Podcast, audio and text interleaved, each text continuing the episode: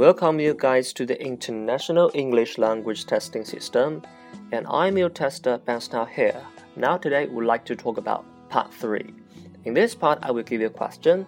Why do you think people nowadays dislike visiting the historical site?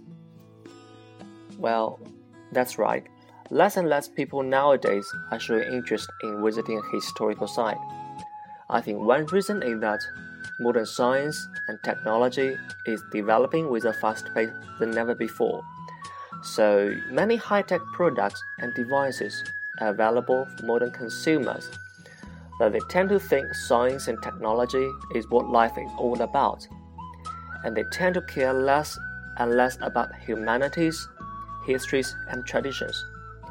Another important reason is to be found in historical sites themselves, which have been damaged or even ruined due to the lack of protection and preservation.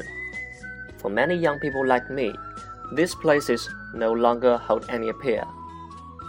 在这道魔鬼话题当中呢，考官试图去问人们为什么不爱去参观历史古迹的原因。那么我归结为呢，科技发展与人文传统的两元对立。于是呢，我们在阐述原因的同时呢，我们可以很巧妙的把隐藏在深处的 humanities、 histories and traditions 推到台前。我们可以感觉到呢，让考官感受到我们的人文关怀。而在年轻人呢，就是我们不再对这种历史古迹感到兴趣的时候呢，考官也能感受到我们对传传统文化的一种忧虑之心。这样呢，考官会觉得答得很好。Okay, let's just review it again. Why do you think people nowadays dislike visiting a historical site? Why, that's right.